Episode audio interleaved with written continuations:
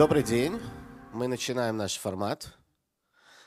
Э, прежде всего, вы уже видите, что нас двое, а не трое. Формат немножко поменялся, но мы благодарим нашего третьего коллегу за вклад внесенный в развитие формата. Э, немножко о нашей сегодняшней теме. Я не буду строить себя эксперта по искусственному интеллекту и зарисовывать какие-то общие определения. Скорее скажу, что это немножко необычная встреча на тему еврейского закона, на, на тему Галахи. Чаще всего все-таки Галаха занимается какими-то вопросами настоящего, вопросами того, что у нас уже имеется какая-то технология или какая-то ситуация, мы уже понимаем, как она работает, и наша задача понять, как ей пользоваться так, чтобы не нарушать рамки еврейского закона – Э, или рамки еврейской этики и так далее. Как и на следующем уровне, где можно эту технологию поставить э, на благо еврейского закона, где мы можем упростить, возможно, улучшить жизнь людей э, и, возможно, даже само соблюдение еврейского закона, используя эту технологию. В области искусственного интеллекта мы находимся несколько в другой ситуации. Мы сегодня будем обсуждать в большой мере вещи, которые пока не произошли, э, к которым есть очень больш... достаточно большие предпосылки на рынке, а то из-за этого все человечество о них говорит, э, попыта... и пытаясь прогнозировать или пытаясь предполагать, куда будет развиваться этот инструмент, попытаться понять, какие возможные проблемы и какие возможные решения это может создать в области э, Торы, исполнения заповедей и нашей жизни как соблюдающих евреев. Поэтому это немножко такой футуризм в иудаизме. Э, это немножко, конечно же, спекуляция, потому что всегда жизнь может преподнести какие-то сюрпризы, которые мы не можем предвидеть. Но именно этим мы сегодня будем заниматься.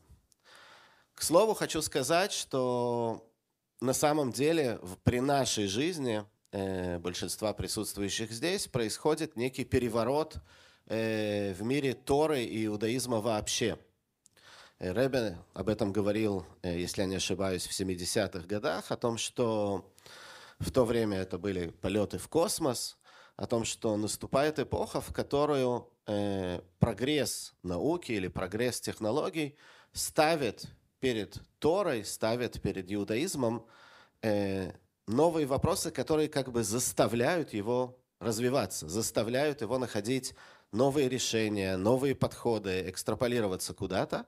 И это действительно в какой-то мере уникальная эпоха. Так что, кому нравится, можете чувствовать, что вы живете. Мы живем в уникальное время для мира Торы, мира иудаизма. Э, в общих чертах, о чем мы говорим? Я буду, когда мы будем говорить про искусственный интеллект, я, с вашего позволения, буду пользоваться не какими-то строгими э, формулировками, типа там некий интеллект, который прошел тест Юринга, которого сегодня еще не существует, и которого я вообще как человек не смогу дать тест Юринга. Это некая идея, что искусственный интеллект можно будет считать состоявшимся, если посадить меня в закрытую комнату и дать мне общаться с человеком и с компьютером, я не смогу определить, э, любой условный я не смогу определить, я общаюсь с компьютером или с человеком. Такого интеллекта на данный момент нет.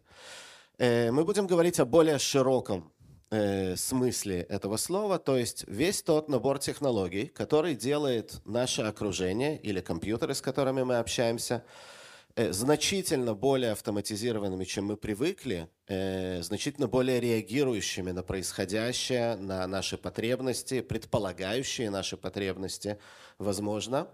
Хотя это может быть и жесткая алгоритмика, а не совсем искусственный интеллект. Э, это будет, то есть мы будем говорить об этом в более широком спектре и смысле. Эм, передам микрофон Равину Баринбауму для какого-то, наверное, логического вступления или начнем сразу с вопросов? Рад всех приветствовать. Большое спасибо, что пришли нас послушать.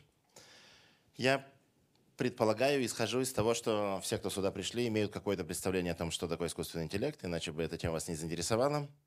С другой стороны, я не являюсь э, ученым-исследователем в этой области, поэтому объяснять вам что-то большее, чем вы знаете, э, не, не, не в моих э, правилах в такой ситуации. Но совсем на одной ноге я все-таки приведу красивое объяснение, которое мне кажется показательным для людей, которые знакомы со всем показательной системой. Э, когда изучаешь незнакомый язык, то взрослый человек учит незнакомый язык, изучая правила, то есть прописывая себе некоторые алгоритмы. Что в таком-то случае, создавая будущее время, ты используешь такие-то приемы, создавая прошлое, прошедшее время, такие-то. В общем, прописываешь себе правила. И отдельно люди должны придумать эти правила, которые будут описывать э, тот или иной язык. Совершенно другим образом язык изучает ребенок. Когда ребенок растет в среде носителей этого языка, он не формулирует для себя никаких правил, он э, перенимает, он перенимает формы э, того, как взрослый выражает свои мысли и свои идеи. Соответственно, и вся идея искусственного интеллекта – это научиться, чтобы компьютер э, мог сам обучаться, чтобы он сам мог формулировать без того, что мы ему скажем, вот есть такое правило, то есть есть вот такой алгоритм, по которому ты должен действовать. Он должен сам находить для себя алгоритмы, перебирая их э, миллионы, миллиарды вариантов, и находить те, которые да, э, описывают ситуацию. Но важно, что мы не решаем это за него. Это в двух словах. Мне кажется, это хороший показательный пример. Действительно, те, кто э, пытались поиграться с э, искусственным интеллектом, как он сейчас предъявлен э, уважаемой публике, в виде, например, GPT, э, GPT-чата, могут заметить, что он пока что весьма примитивен и ограничен, и делает много ошибок, приводит совершенно ложные источники. В общем, позволяет себе все то, что позволяет себе обычный человек, поскольку обучающая выборка у него была на обычных людях. Поэтому совершает он ошибки, как совершают и люди, может быть, совершает пока еще значительно больше, чем люди. Но надо понимать, что перспективы все-таки у GPT и, в принципе, у искусственного интеллекта, они фантастические, потому что, с одной стороны, просто для иллюстрации, когда-то, еще при нашей жизни, мы все когда-то первый раз столкнулись с э, алгоритмом T9, который всего лишь э, дописывал окончание слов, а потом, а потом предлагал какие-то слова после тех, которые мы, мы написали. Шаг, который сделан от, от э, T9 до нынешнего GPT-чата, он фантастический. И, соответственно, если просто отложить это в будущее, мы можем себе представить, куда это все может прийти. С другой стороны, я также отмечу, что понятно, что нам сейчас не открывают все уже даже существующие возможности. Понятно, что передовые технологии, они прежде всего э, у военного сектора, у сектора безопасности, поэтому даже сейчас мы не знаем, какие на самом деле существуют технологии, и когда их выложат уже в общий доступ, надо предполагать, что все будет значительно-значительно эффективнее. Поэтому, мне кажется, максимально интересно рассмотреть действительно некий футуристический вопрос, как сказал Мойча, забегая немножко вперед, или, или, по крайней мере, скрытый от нас сейчас настоящее или в будущее, э, попытай, пытаясь представить, что GPT-чат может реально мыслить подобно человеку, неотличимо от человека, но с тем невероятным преимуществом над человеком, что у него есть совершенно неограниченный доступ к информации. Если человек может оперировать только тем, что он помнит, или тем, что он может э, найти в книгах, то доступ э, к информации, скорость доступа у него все-таки будет компьютерная. И в этом смысле, что если он станет подобен человеку, он станет мгновенно значительно сильнее человека.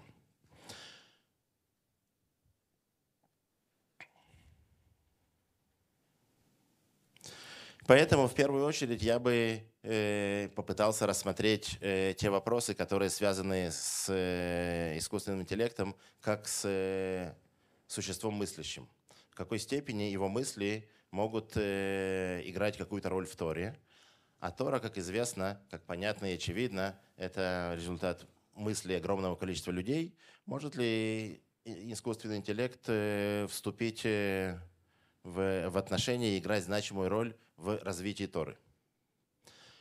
Но, видимо, это рассуждение имеет смысл начать от э, простого к сложному, или, если хотите, от сердца еврейской Аллахи к ее периферии.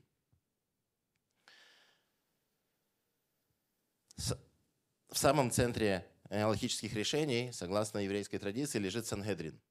стоит Сангедрин, еврейский, еврейский суд, который, который уполномочен принимать кардинальные решения о самой сути Торы, о ее интерпретации. При этом любопытное требование к судьям в Санедрине – это то, чтобы они, э, как говорит Мишна, сейчас я процитирую ее точно, э, «Эн мушавим бесанедрин закен весарис умишен лубаним». В Санедрин не сажают человека пожилого, ну или, или старика, либо человека, лишенного возможности рожать детей – либо того, кто технически до сих пор не родил ребенка. Почему? И тут мы вынуждены или э, заключить, что преимуществом человека является его слабость. То, что у человека есть жалость к человек, который родил, воспитал детей, у него отношение к человеческой жизни принципиально иное, чем у человека, того, такого же человека, точно так же мыслящего, обладающего человеческим аппаратом мышления, и тем не менее не имеющим жалости. Соответственно, возникает вопрос, э, сможет ли искусственный интеллект э, заменить э, кого-то из членов Сангедрина? Видимо, нет, потому что э, есть требования, которое формально звучит как, как, как э, слабость человека, но по сути это его сила.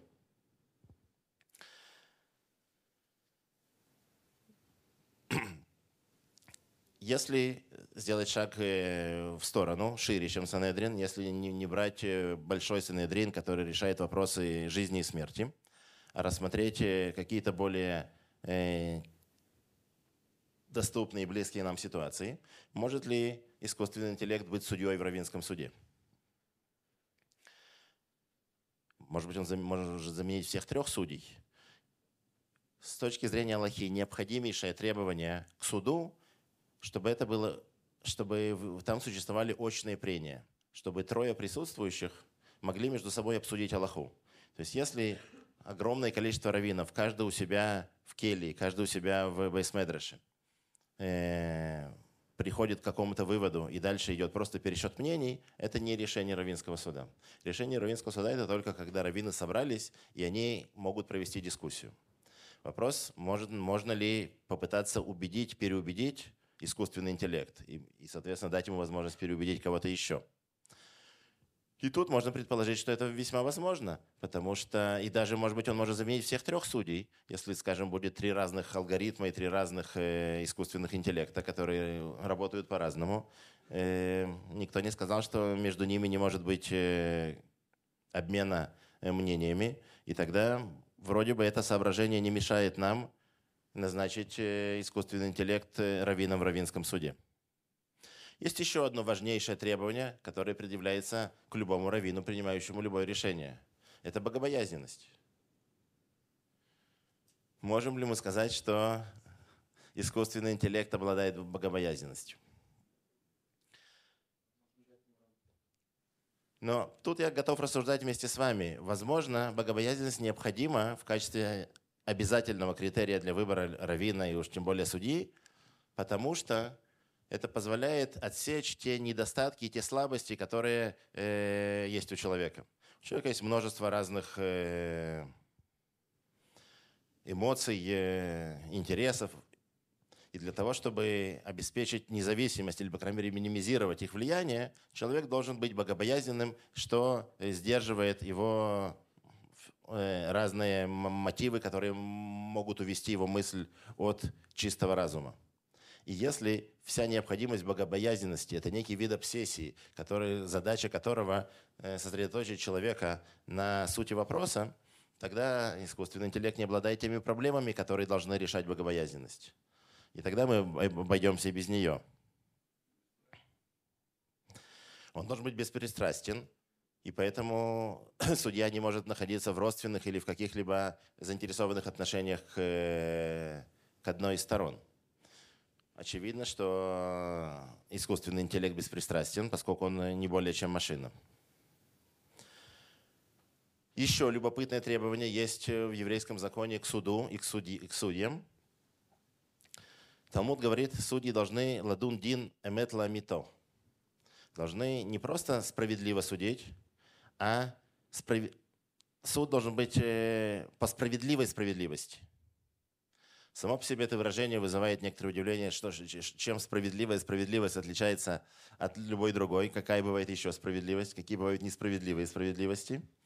Это один из классических пониманий, приведенных в Шульханарухе для этого утверждения, состоит в том, что судья должен понимать, что он судит неформально, исходя из э, вводных данных, а если он ощущает, что его обманывают, что судьи говорят э, необходимые показания, и бумаги доказывают необходимые факты, но тем не менее он в это не верит, если он ощущает эмоционально, что здесь есть э, разводка, что его пытаются ввести в заблуждение, он должен отказаться от этого суда. Он не может э, выносить просто справедливый суд. Суд должен быть по настоящей справедливости. Таким образом, мы должны к э, искусственному интеллекту добавить еще несколько дополнительных э, приборов. А? Да, модулей, например, э, детектор лжи, полиграф, который, будет, который даст ему возможность отличать, вводят ли его в заблуждение или нет. То есть нам предстоит создать значительно более сложный инструмент, чем просто искусственный интеллект.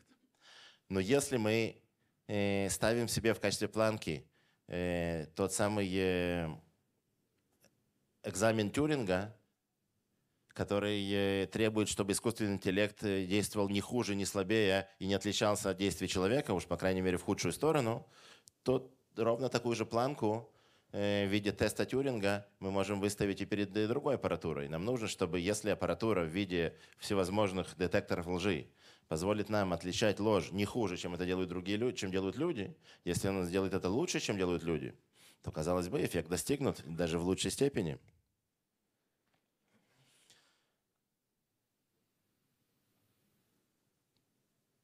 Видимо, самое главное э, условие, которое будет необходимо для того, чтобы задействовать э, искусственный интеллект в э, изучении Торы, это та выборка, на которой он должен обучаться. Пока он обучается на научных статьях или на доступном ему в интернете материале, он будет э, подобен э, людям, на которых он учится. Разумеется, если мы когда-нибудь будем решать э, задачу привлечения его к туранической мысли, нам нужно, чтобы он обучался на, на раввинах, чтобы он научился мыслить подобно раввинам, чтобы он мог сдать не хуже любого другого претендента на раввинский, чтобы он мог пройти раввинский экзамен, сдать его не хуже других людей. И о таком искусственном интеллекте мы можем говорить как об альтернативе раввинов. И тем не менее, несмотря на все эти соображения, э, и даже, может быть, еще одно приведу. Равин для, мало того, что должен пройти экзамен и сдать, э, доказать свои знания в э, туранических областях, он должен пройти такое понятие, как шимуш. Он должен пройти равинскую практику. Талмуд настаивает, что любой человек, который изучил все слои еврейского закона, но при этом не прошел равинскую практику, считается некомпетентным раввином. Равинская практика – это неформальные вещи, они не формализованы, их нельзя сформулировать э, четко в, каких-либо, в какие-либо принципы. И тем не менее, кажется, что если наш метод, то есть если наш метод обучения, он как раз не при помощи алгоритмики, не при помощи формулирования тех или иных законов и принципов, а смысл его обучения в том, что он становится подобным людям, что он может действительно э, являться хорошим и идеальным, по крайней мере, неотличимым подобием человека, то переваривая огромный раввинистический опыт, он пройдет такой же шимуш, такую же практику. И, потому что если его задача – это почувствовать какие-то непроговоренные идеи и нюансы, которые не, не, не вербализованы и не сформулированы, то ровно этим он и занимается, ровно так он и обучается. Поэтому, изучив весь пласт э, еврейских раввинских решений, историй про раввинов и так далее, и так далее, он, видимо, должен перенять все те же повадки и какие-то внутренние не, не, не сформулированные идеи, которые живут в раввинском мире. Поэтому, перечислив все рациональные соображения, которые могут разделить э, или помешать искусственному интеллекту заниматься раввинистической деятельностью, я вынужден э, перейти к иррациональным. Дело в том, что закон говорит, что если раввин или судья выносит справедливый суд, то с ним соучаствует Господь Бог. На равинском решении есть божественное проведение. Внутри суда, говорят мудрецы Талмуда, заседают не только судьи, но с ними присутствует Бог. И Он незримо управляет, направляет не их руку, а их мысль. И если тут есть такого рода мистическое соображение, вот тут-то э, у нас нет никаких гарантий, что искусственный интеллект не сломается. Если в рамках рационального он может быть идеальным подобием человека, может быть идеальным подобием какого мы хотим человека, он может быть хорошим подобием равина или сообщества раввинов и даже сильнее их, то говоря о вопросах метафизических, тут э, мы не можем, у нас нет никаких гарантий, что, что, что Всевышний будет сопровождать решение искусственного интеллекта так же, как сопровождает решение человека. И, может быть, напоследок, перед тем, как перейти к э, вопросам-ответам, э, расскажу вот еще какую важную, мне кажется, концепцию. Может ли искусственный интеллект, в принципе, заниматься э, развитием Торы. Ладно, равинскими решениями. Для решения необходимо, для того, чтобы вообще принимать какие-либо решения, необходимо, как мне кажется, два важнейших условия. Необходимо не только иметь знания, но еще для того, чтобы выбрать то или иное решение, поскольку обычно в любой сложной задаче, если это не э, математика, если это что-то связано с реальной жизнью, есть несколько возможных решений. И в конце концов Равин выбирает правильное на основании собственного вкуса, который сформировался ну, на, на всем еврейском опыте, который ему передался. Может ли быть у искусственного интеллекта вкус, и может ли у него, и есть ли у него свобода выбора? Может ли он совершать решения? Может ли он принимать решения в, в том смысле, как, как, как это требуется от человека? От этого зависит вопрос, в принципе, способен ли он творить. Есть ли у него вообще э, какой-то э, ресурс для творчества.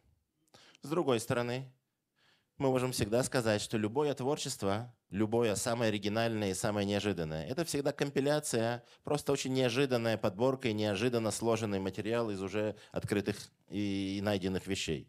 То есть все, что в принципе производит и произносит любой человек, это компиляция того, что он когда-то в жизни от кого-то услышал и собрал. Возможно, на э, оригинальные компиляции искусственный интеллект вполне способен. Но при этом все-таки важную идею, которую хотел сказать напоследок, она следующая. Существует известное утверждение Мораля из Праги, что нам значительно ценнее решение, к которому человек пришел сам, изучая Тору, даже если он совершит ошибку, чем правильный ответ, который достался человеку без его собственного труда.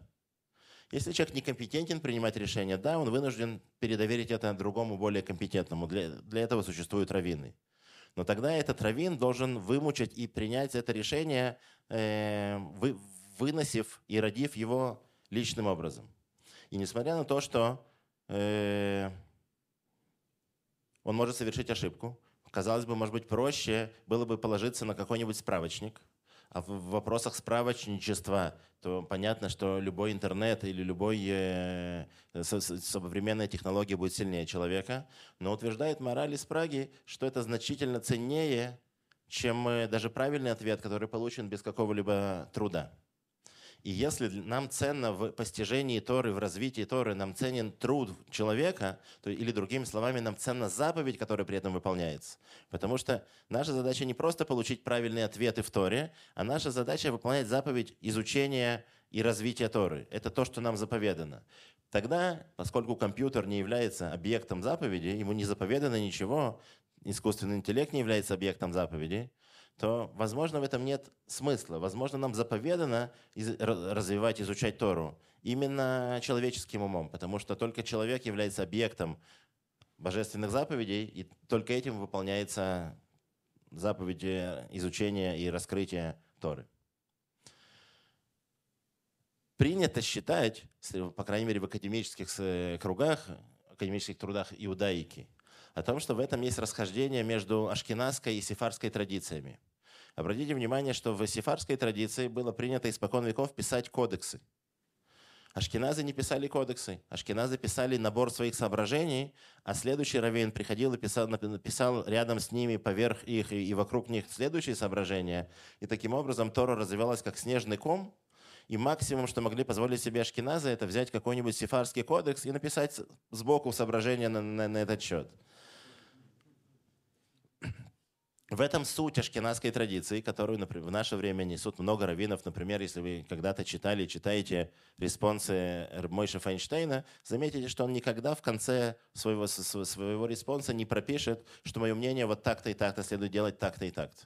Он приведет пространное исследование заданной темы, и для того, чтобы вам понять, как, что он считает, вам нужно, во-первых, прочитать все его размышления, а во-вторых, сделать собственный вывод – в этом есть некоторый э, важнейший принцип э, ашкенадского развития Аллахи, но я думаю, что и, и, и сефарская традиция с этим не спорит. Несмотря на то, что там было действительно некоторое стремление к кодификации, есть известный э, ответ Рими Гаша, учителя отца Рамбама, о том, что предпочтительнее э, в общении иметь равина со справочниками, у, которых, у которого есть много респонсов э, от Геоним, у которого, у которого есть просто огромное количество писем известных авторитетных раввинов, чем равина, который самостоятельно выводит, э,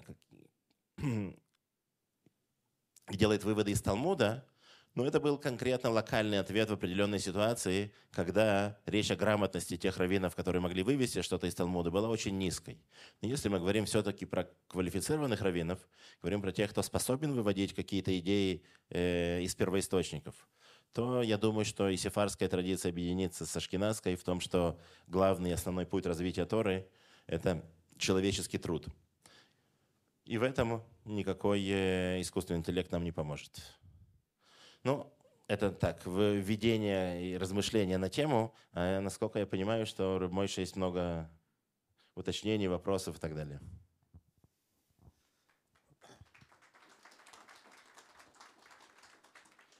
Да, это было очень емко. Эм, я хочу немножко действительно это разбить со своей стороны, как э, пользователя равинскими услугами. Вот тут был некий ком э, всяких э, опасений или соображений на тему искусственного интеллекта в роли Равина, тогда продолжим в этом направлении.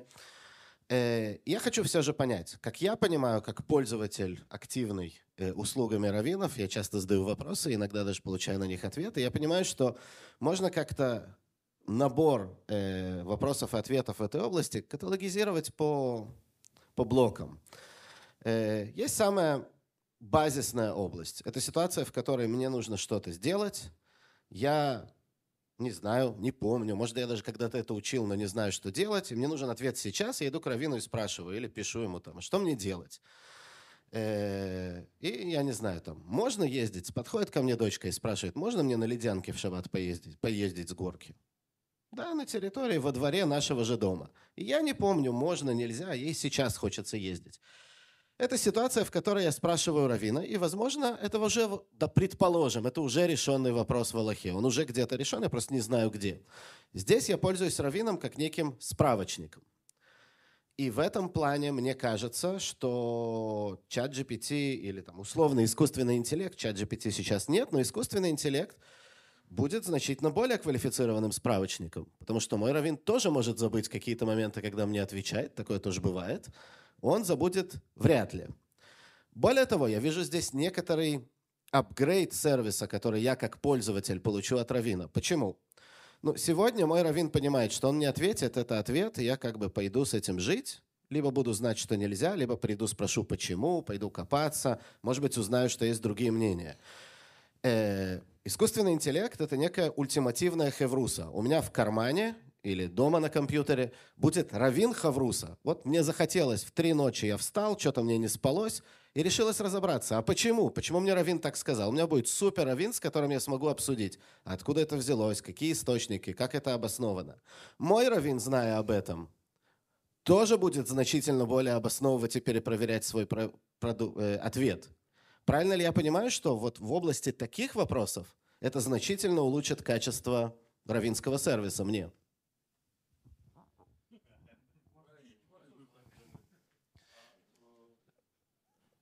Прежде всего, полностью соглашусь, но хочу сразу отметить, что сервис справочника – это не услуга равина.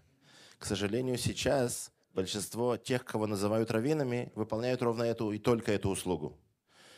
И поэтому у нас произошла некая девальвация в терминологии. Если раввин это, это тот, кто выполняет услуги справочника, тогда, конечно же, искусственный интеллект и, в принципе, Google поисковик, или если вы имеете другие компьютерные возможности, они значительно повышают возможности э, нахождения справочного материала. Но настоящая функция равина который должен заменить на самом деле самого человека, а если он не способен, то раввина вместо него, это принять решение. Принять решение, то есть даже если это очевидный ответ на, на, на, на уже сто раз заданный вопрос, Настоящий раввин, если он должен отвечать на этот вопрос, он должен мочь разыграть его отворот. Он должен мочь начать и, и вывести его заново, прямо доказав теорему, начиная от всех аксиом и дальше уже дойдя до э, той необходимой теоремы, которая здесь нужна. Если он просто цитирует справочник, что ну, это же решается, вот, то есть правильный ответ такой, но он не может доказать поставленную задачу, это не решение равина, это действительно функция справочника. Но именно благодаря технологиям, в наше время конкуренция между раввинами выросла не просто в разы, а на много порядков, поскольку в древние времена человек мог задать вопрос только нескольким грамотным людям в его местечке. Сейчас я могу позвонить и задать вопрос практически любому раввину в мире.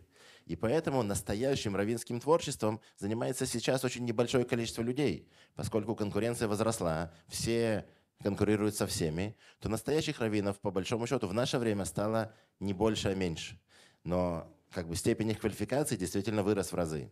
А большинство тех, кто называются сейчас раввинами, действительно выполняют функции справочника. И искусственный интеллект их, конечно же, потеснит.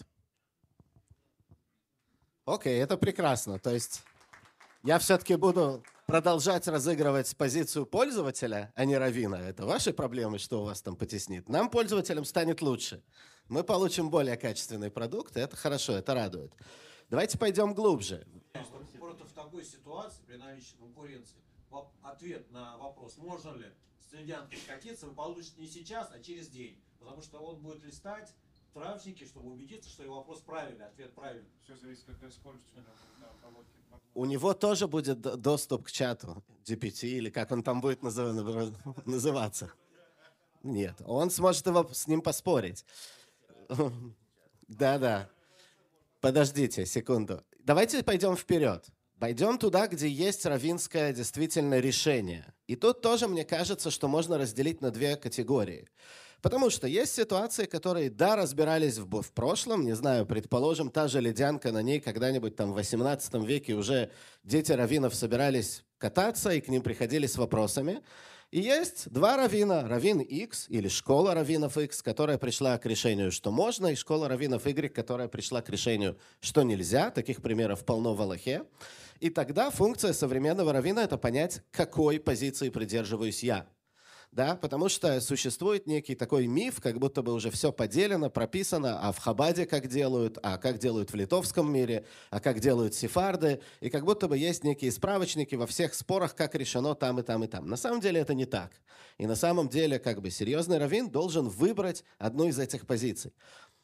Ваше утверждение в начале выступления о том, что есть некая персона равина, нечто, нечто большее, чем алгоритм логики. А вот там чувства, есть у него дети, нету детей, с ним Всевышний, не с ним Всевышний. Когда идет выбор между мнениями, это чисто логический алгоритм, и тогда его можно передать с, большим, э, с большой вероятностью э, искусственному интеллекту. Или это все-таки в этом присутствует некая м, человеческая компонента, которую мы не умеем алгорит алгоритмизировать? Убежден, что нет, что не чисто а, алгоритмическое, что решающим э, инструментом для принятия решений является эстетика, является чувство красоты. Как, какой из ответов тебе кажется кажется более удовлетворяющим источнике, который более соответствует формулировкам древних, который лучше ложится в канву Торы. Но здесь нет математики, здесь нет формул. Это всегда вопрос твоего ощущения. Собственно говоря, эту мысль пишет Рамбан в своем введении к, к Милхом и Сашем, где он пытается защитить э, в его времена э, выдающегося авторитета, уже являющегося классиком рифа, от нападок другого очень э, острого на язык равина Баламойер, э, Зрахия Леви. И в введению к этому труду он пишет, что его аргументы и мои аргументы, я пишу то, что кажется мне более разумным, он написал свою критику, считает, что его аргументы более разумны. У нас не будет математических доказательств и математических опровержений. Наша наука не как геометрия, пишет Рамбан. Ну да, это из области, когда один раввин что-то говорит, а другой что-то другое. А потом тебе говорят, вы определите, кого слушать. Одного. Как вы определите, кого слушать? Тоже исходя из вашей эстетики, из чувства того, кто кажется вам убедительным. Это тоже чувство. Окей. Okay. Ну, тогда третья категория. Если уже на этой стадии мы говорим, что, в принципе, искусственный интеллект не сможет заместить равина, потому что у него не будет чувства прекрасного, хотя, возможно, его чувство прекрасного будет копировать чувство прекрасного того равина, на котором он становился искусственным интеллектом. Или тех, или одного. Если мы хотим Шимушу одного, можно, как времена Талмуда, что все его знания пришли от э, Рабмойша Файнштейна, сажаем в Бейздин к Рабмойша Файнштейну искусственный интеллект некий, и он развивает в себе, возможно, чувство прекрасного и Рабмойша Файнштейна. Окей, мы упираемся в эту проблему. Я, есть третья категория, действительно, когда проблема не решалась в прошлом, и нужно найти какие-то подобия или эквиваленты, и споры раввинов очень часто связаны с тем, какие подобия, какие эквиваленты найти этому в более древнем праве для того, чтобы решить абсолютно новые задачи и проблемы. Э, здесь, я думаю, возможности замены для искусственного интеллекта еще меньше. Правильно? Окей. Okay. Тогда мы оставим, на самом деле, я честно признаюсь, я такой приземленный пользователь, и для меня э, блага искусственного интеллекта, которые нам порочат, они не только в том, что вот кто-то за, за моего равина все продумает и просмотрит все источники. Меня интересуют какие-то более пользовательские блага. Вот мне прикольно, что у меня будет всегда доступный равин, который сможет анализировать со мной источники. Я могу его всегда спросить, откуда ты это взял, а почему ты так решил, просмотреть все истоки и источники. Но есть еще масса областей, в которых на самом деле я надеюсь пользоваться благами искусственного интеллекта. Э, начнем с того, что где-то это может быть кто-то, кому я доверяю значительно больше, чем человеку. Вот есть масса областей, в которых я, мне важно проследить, что там происходит. Я не могу проследить это сам, я доверяю это человеку. Я понимаю, что он человек, он может быть сегодня там трезвый, пьяный, усталый, еще какой-то. Э, как в области доверия искусственного интеллекта таких функций, как Машгех Кашрута, э, или другие области, в которых нам нужно именно то, что называется в Аллахе неэманут, то есть доверие некому человеку, э, того, что процессы действительно были сделаны качественно. Может ли искусственный интеллект заменить Машгеха в кашрута? Видимо, нужно начать с того, что в основе Машгеха Кашрута, как правило, стоит закон о свидетеле. Никакой искусственный интеллект не может быть свидетелем, потому что свидетель по еврейскому закону только тот, на ком лежит заповедь, кому относится заповедь «не лжесвидетельствуй». Если его не обязывает запрет лжесвидетельствовать, он не может быть ребенок 12 с половиной лет, понимающий все, что понимает ребенок 13 с половиной лет, не может быть свидетелем, а 13, в 13 лет может, потому что на нем лежит бремя заповедей, а на нем не лежит. Поэтому свидетелем в чисто логическом смысле, конечно же, искусственный интеллект быть не может. При этом у нас есть система доказательств внутри в рамках Аллахи, э, подразумевающая большой э, диапазон разных приемов, кроме свидетелей. Самым тривиальным вопросом, является ли доказательством просто запись, запись э, камер. То есть суть вопроса вообще не связана, как мне кажется, с искусственным интеллектом, а связана, в принципе, с доверием к технологиям, которые появляются в наше время. И ответ на этот вопрос – он всегда зависит. Это бесконечная борьба, война, э, щита с мечом или вируса с антивирусом. Вопрос в степени доверия. Насколько мы уверены, что их нельзя взломать, насколько нельзя подделать. Если степень э, доказательства или вероятность ошибки, или случайной ошибки, или преднамеренной манипуляции будет крайне-крайне мала, для нас это будет аргументом и в суде, и уж тем более в области кошерного и запрещенного. Только не по, э, полагаясь на статус свидетеля, которому мы доверяем как религиозному человеку, а полагаясь просто на, на, на, на другие методы доказательства, которые есть в еврейском законе. Я отмечу из любопытного, что закон считает, что если пришли двое свидетелей, самых кошерных, которые только можно себе представить, в штраймулах и подпоясанными гартелами, и рассказывают нам, что они видели рождение новой луны и влияют на еврейский суд. А астрономический расчет показывает нам, что этого не может быть, что луна еще не может э, быть видна, что она вот только произошло новолуние, буквально полчаса назад, и человек не может увидеть э, новорожденную луну. Аллаха говорит, что мы видим, верим расчету больше, чем кошерным свидетелям. Означает, что иногда э, научные данные в рамках Аллахи могут иметь значительно больше вес, даже чем, чем свидетели. Никто не, не, не мешает, если степень доверия к технологии, любой технологии, в том числе и к искусственному интеллекту, будет такова, что мы не будем сомневаться в ней ни капли и нисколько, это будет э, убедительнейшим доказательством. Спасибо. Хочу заострить насчет свидетельства. Эм, если у меня есть живой свидетель, который видит, что что-то происходит в бинокль, это будет свидетельством с точки зрения еврейского закона? А если это электронный бинокль, то уже нет? В живом режиме? Вопрос, можно ли это подделать? Нет, нельзя. Допустим, мы нашли идеальную систему, которую нельзя подделать. Это будет свидетельством.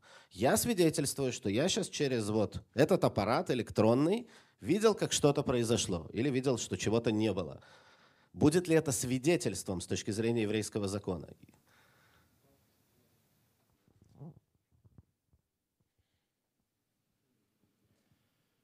Широкий вопрос. Я пытаюсь найти аналогии ему. Например, если э, свидетель видит в лаборатории результаты анализов. Видит свидетель, но он видит какие-то следствия, которые мы должны додумать, что они свидетельствуют о том, что. Э, где мы проведем грань, что мы говорим, о, что мы в данном случае наблюдаем не сам, сам факт, а мы наблюдаем э, его следствие, а в каком случае мы, мы скажем, что мы наблюдаем сам факт, э, я сейчас затрудняюсь ответить. То есть можно спросить, а что, если я вижу через зеркало? А что, если вижу от отражение? Дальтоник действительно не может э, свидетельствовать о, о красном, зеленом цветах.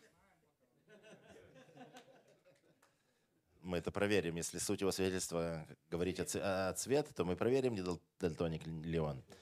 Но вопрос, который ты сейчас задаешь, связан с гранью, где, где мы, когда мы скажем, что ты видишь сам предмет, а когда все-таки это его следствие, он э, тонкий. Я не готов сейчас ответить э, корректно. Но мы же говорим про идеальный, мы же футуристы. Я объясню, почему я задавал этот вопрос. Потому что если мы аппаратуре доверяем на 100% условно, да, то у нас уже есть пример некий э, в иуда... а, а вся проблема в свидетеле, что это должен быть человек, который видит.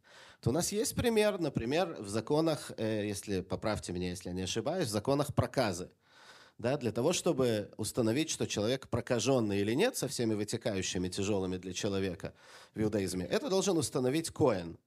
Но при этом бывает случай, что Коэн не разбирается в законах проказа, и тогда мы к нему подсаживаем равина, то есть некий аппарат, который говорит, это кошерно, это нет, но это ничего не стоит, то, что он говорит, а Коэн просто говорит его решение, озвучивает.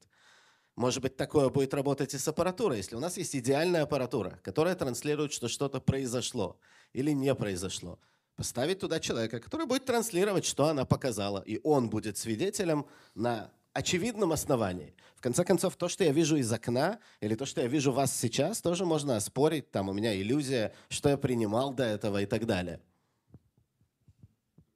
Мне кажется, в вопросах проказы закон говорит, что кроме объективной реальности, которую может э, установить э, обученный э, этому предмету человек, необходимо, чтобы это увидел и произнес, произнес Коин.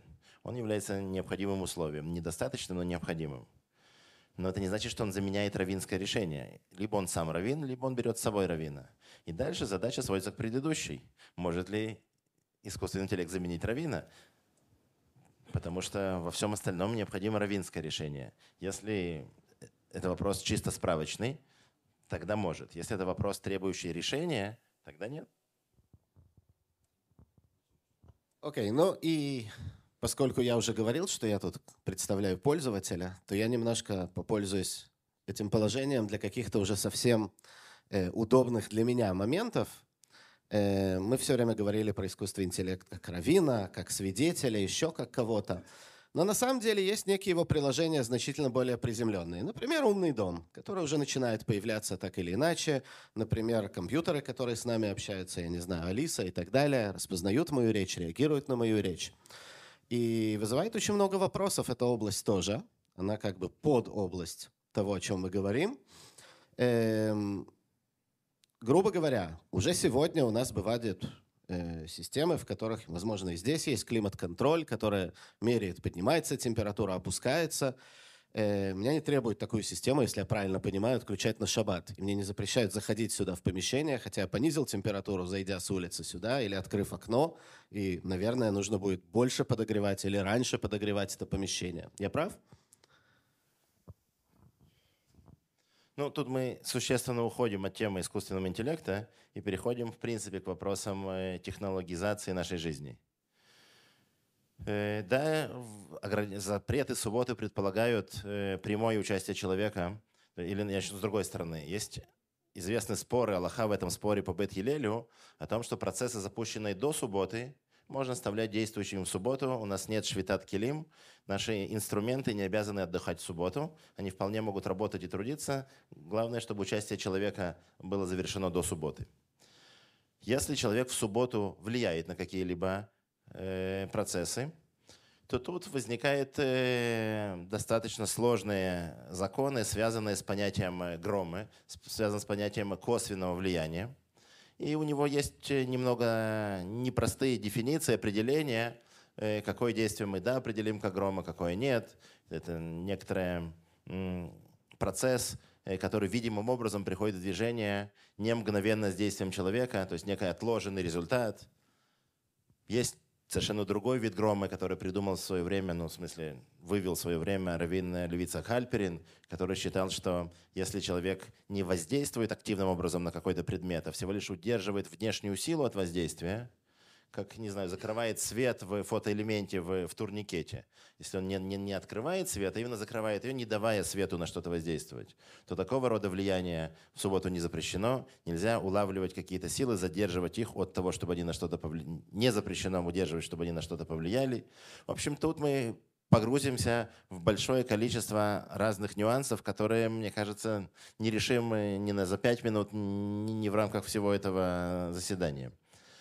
То есть нужно каждый конкретный инструмент и каждую конкретную ситуацию проговаривать отдельно, каково влияние человека, насколько оно оперативно, насколько человек заинтересован в этом влиянии. И в каждом конкретном случае мы вернемся к раввинам, а не к искусственному интеллекту, которые вынесут решение в отношении этого, этой ситуации. Окей, okay, спасибо. То есть, грубо говоря, нет какого-то категорического ответа, как мне жить в, в этом доме будущего – ну, условно говоря, я не знаю, мой искусственный интеллект видит, что я, я сказал в пятницу жене, сразу после шабата мы едем на дачу. Он заранее закажет мне такси, под, у меня нет своей машины, он под, подключит там обогрев еще в шаббат, чтобы мы приехали уже в, в затопленную дачу. Как, как это правильно сказать? Не утопленную, не затопленную. Ну, в общем, прогретую. Создаст хорошее настроение у жены, чтобы она довольна ехала на эту дачу.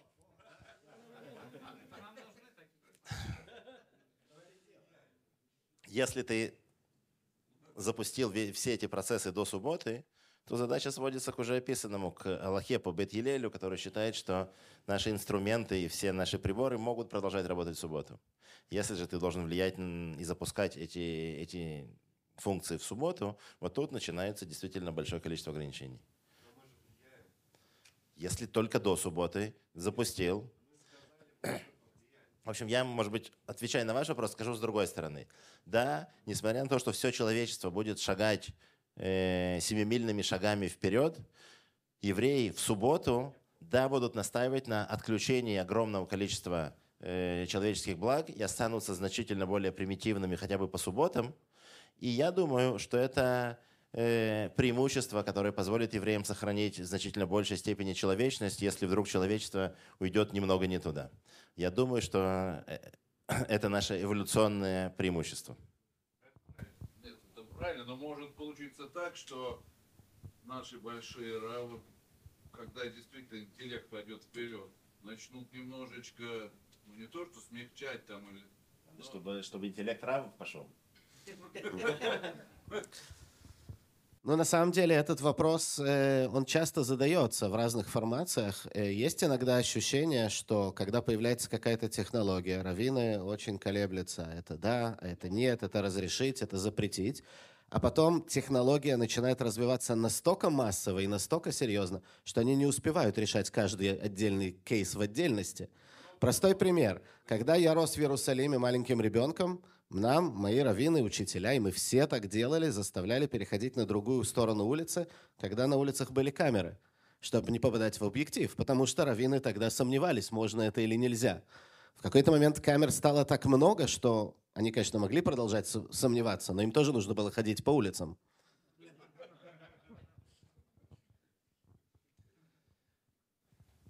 Соображение того, что в жизни этого становится так много, или как э, высказался один человек, что сейчас все гуглд, сейчас все под гуглом, сейчас мы все ходим под камерами, э, является важным логическим фактором.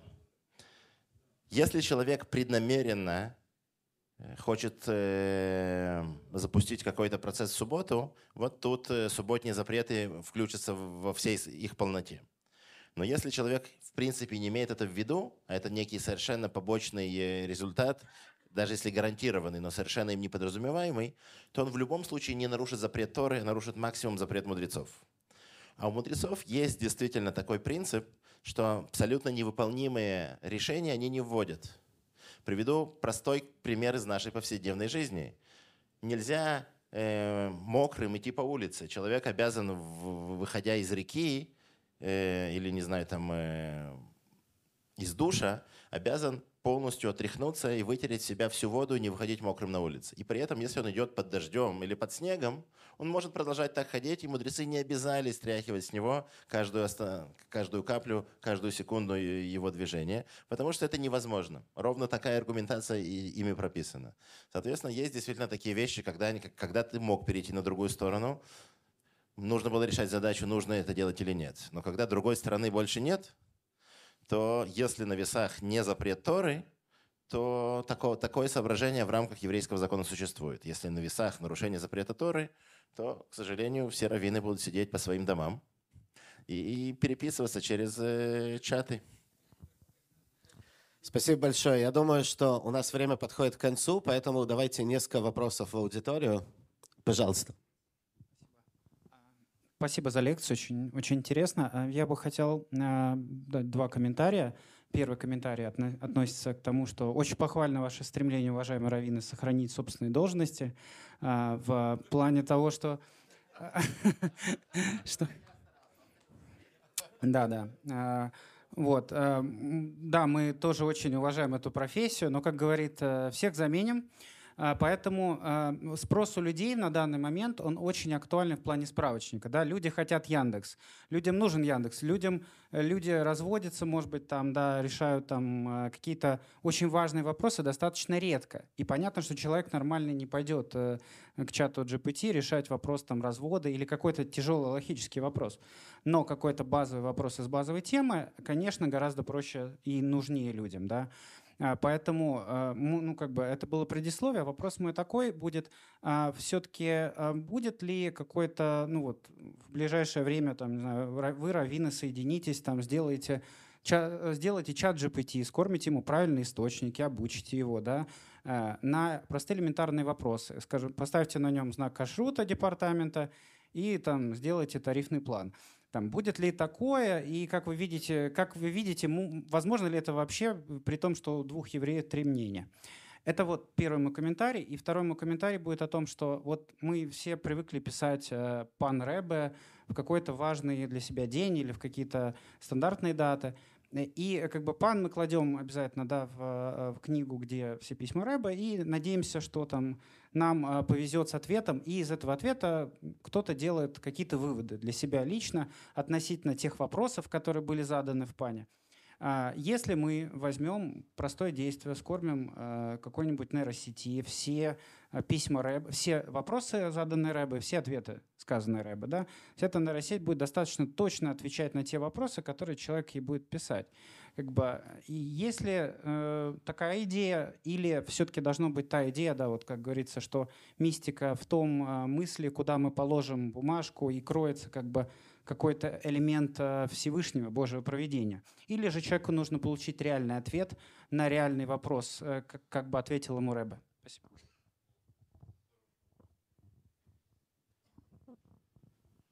Отвечая на первый вопрос, будет ли реально какой-то логический GPT-чат или что-то подобное, я уверен, что да. Дело в том, что еще никакие этические и любые другие соображения не остановили технологический прогресс. Никогда и ни, и, и ни насколько. Поэтому, конечно же, это произойдет. Когда технологии позволят решать подобные вопросы в других областях жизни, точно раввины будут не первыми. В силу большого количества э, встроенных э, консервативных приемов. Но в любом случае, конечно же, это произойдет. Когда э, искусственный интеллект будет решать другие реально жизненные вопросы, то, конечно же, его обучат и, и решению логических вопросов. Со всеми оговорками, которые были сказаны, конечно же, это будет очень удобным подспорьем и, и, и, и максимально эффективным справочником. Отвечая на ваш второй вопрос, вы сами на него ответили. Вы сами разделили. Нас интересует квалифицированное мнение Рэбе по этому поводу или нас интересует случайный ответ, который, когда мы верим, что тут есть рука проведения, которая покажет нам этот ответ. Собственно говоря, сама эта идея упомянута в Талмуде. Люди спрашивали ребенка, который, изучи, который изучал э, Тору, какой посук ты сейчас проходишь. То есть сама, сама такая идея, Талмуд утверждает, что в этом есть новоактана, в этом есть малое пророчество, спросив ребенка, какой посук. Приблизительно тем же методом пользуются хасиды, задавая вопрос Рэбе. Там вся идея в случайности. Но если вас интересует, э, что действительно Рэбе думает по этому поводу, то вы же не будете случайно открывать, вы будете искать ответ Рэбе. Я уверен, что технологии в этом только, будут только в помощь. Ну, я, наверное, дополню, что насчет рандомального поиска как бы из всей базы писем Рэби и вкладывания туда, это уже сделано и давным-давно, и работает. Э, ну, в смысле, есть люди, которые этим пользуются. Остается вопрос, вот это вот божественное провидение, малое пророчество и так далее, работает ли оно на компьютере или только с книжкой. Да, так же, как мы как Мордыхай встречал ребенка и спрашивал, а можно ли подойти к компьютеру и сказать, просто выдай мне посук из, из Танаха рандомально. Будет работать или нет? Да, следующий вопрос. Александр. Добрый день, спасибо. Очень интересная, очень важная актуальная тема. А, я, может быть, пропустил, потому что пришел немножко позже. Вопрос такой. Э, понятно, что в вопросах, скажем, связанных с технологией производства пищевых продуктов, там, косметики, лекарств и так далее, чем больше она автоматизирована, стандартизирована и так далее, тем больше можно полагаться на искусственный интеллект. А вот медицинская Аллаха, такой раздел медицинская Аллаха, вопросы жизни и смерти, вопросы трансплантации, определения момента смерти, э, ну и так далее, и так далее, и так далее. Насколько здесь для нас важно – чтобы решение было вынесено именно человеком. Чем это отличается от любого другого равинского решения? От, лю- от любого другого? Как вы выделяете одну область Аллахи от другой, третьей? Смотрите, а, в ну, я читал, что в Великобритании были уже несколько состязаний между командой юристов и искусственным интеллектом по поиску решений. Это страна с прецедентным правом, и искусственный интеллект находил быстрее, точнее, лучше. А, тем не менее, э, вот когда людей спрашивали, а хотите ли вы, чтобы ваше конкретное, ваш кейс, ваше дело решалось на основе искусственного интеллекта, ответ был нет. Почему? Потому что не человек. Вот э, в случае вопросов таких жизни и смерти, медицины, Заберите у меня микрофон.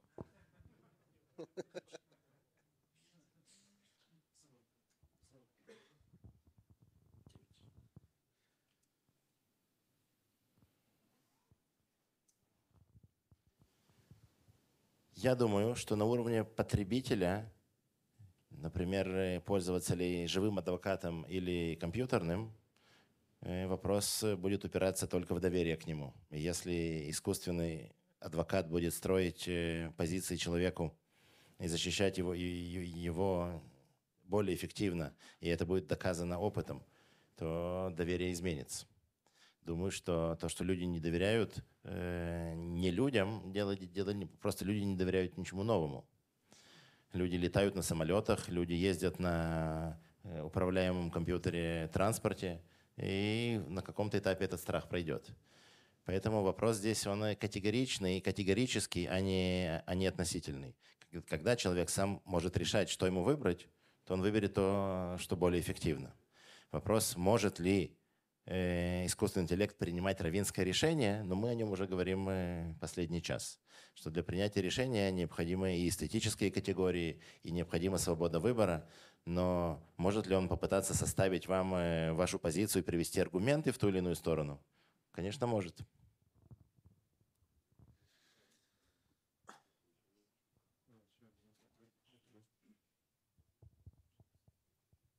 Спасибо. У меня в этой связи вопрос. То есть вы говорите, если я правильно понял, с точки зрения логического мышления, а искусственный интеллект все-таки способен как бы дойти до уровня равенских знаний, но а, необходимо иметь именно эту эстетическую, эмоциональную составляющую при принятии решения.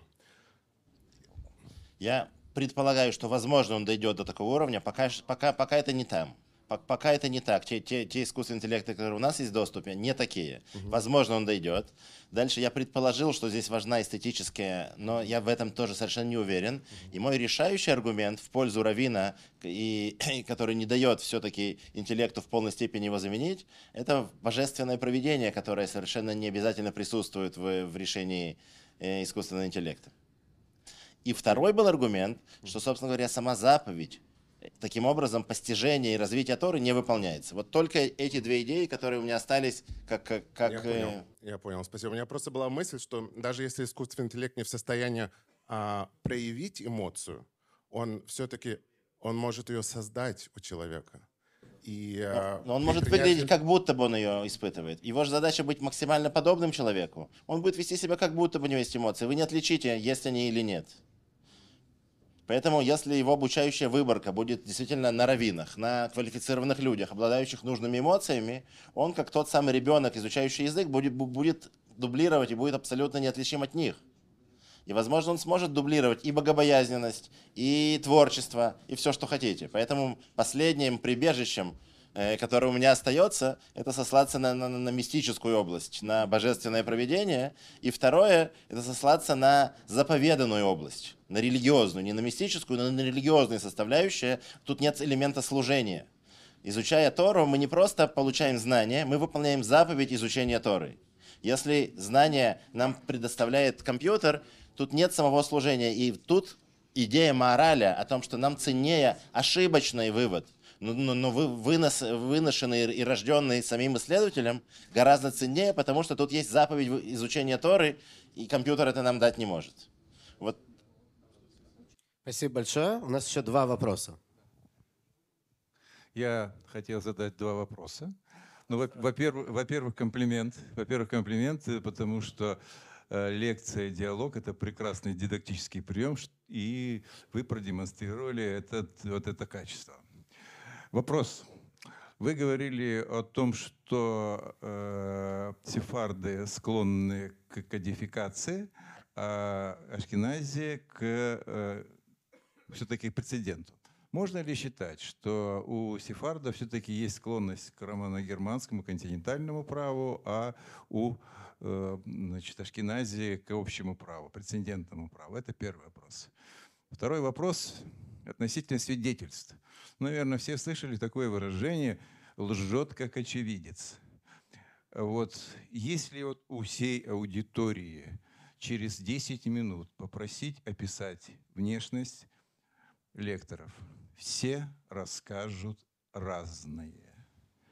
Поэтому вот когда мы говорим о свидетельстве, особенно основанное на личном интеллектуальном восприятии, это вещь, ну, скажем так, не вполне очевидное и не вполне объективное. Как тут быть? Что же все-таки искусственный интеллект побеждает наш собственный интеллект или это что-то другое? Вы говорили о вкусовщине, о вкусе. Это нужно или не нужно? Вот это вот такой второй вопрос.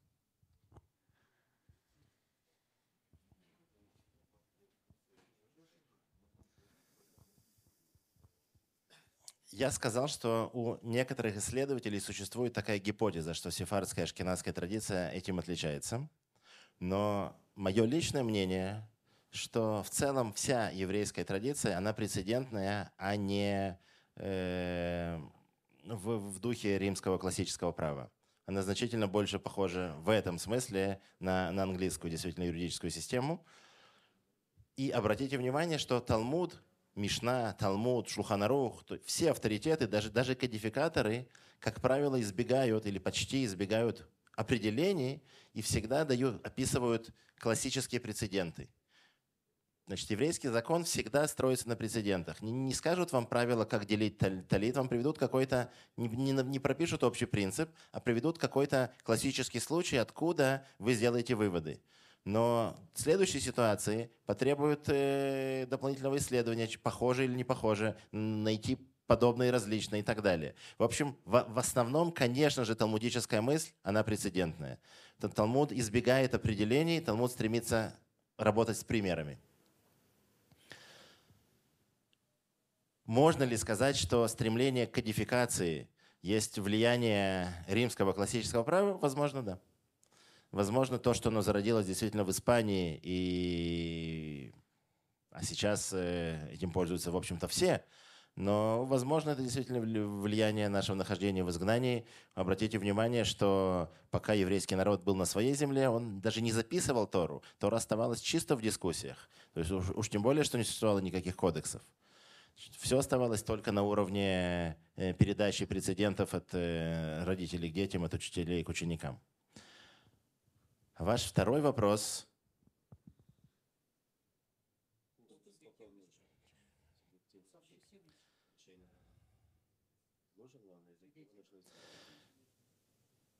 Если я правильно могу его прочитать, вы говорите, что доверие к свидетелям, человеческим свидетелям вообще, это само по себе э, некоторая уступка, потому что человек представляет в этом смысле значительную слабость. Люди видят по-разному, люди воспринимают э, субъективно, каждый запоминает какие-то элементы, которые почему-то э, бросились в глаза ему, а, соответственно, аппаратура будет э, воспринимать реальность более объективно. Но в конечном счете же решение нужно принимать людям. В любом случае, ваша объективная через аппаратуру информация должна в конце концов попадет к людям. В любом случае, Тора дала доверие человеку. Есть ли преимущество у, у техники в этом смысле? Вероятно, есть. Но Тора, да, дала доверие человеку, если перед нами кошерный свидетель, который богобоязненный, на котором лежит заповедь «не, не лжесвидетельствуй», если мы его поставили вот в эти рамки, он верит в Бога, трепещет перед Ним и понимает, что Бог запретил ему лгать, то э, Тора доверяет таким свидетелям. Хоть вы и говорите, что все будут видеть по-разному, тем не менее, если люди придут и будут давать показания, мы будем считать, что они будут э, говорить истину. Более того, есть любопытный спор в Талмуде между Рабиудой и, и, и мудрецами. Кошерно ли свидетельствовать человек, который находится в ссоре с истцом или с ответчиком? Все согласны, что человек, который находится в ссоре с истцом или с ответчиком, не может быть их судьей он не объективно их рассудит. И тут мы понимаем, что судья – это не только вводные данные и не только компьютерное решение.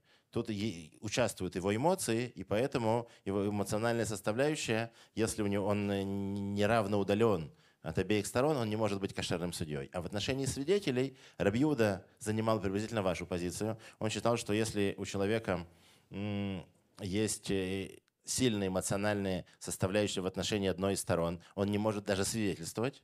А мудрецы говорят, нет, лоних шеду алках. Мы не подозреваем евреев в таком, что из-за из ненависти или из-за приязни к одной из сторон они будут э, искривлять информацию.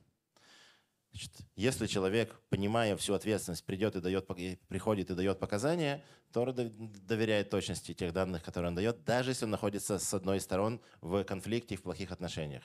Это еще не, не даст ему лгать. Это сделает судью не, не- не.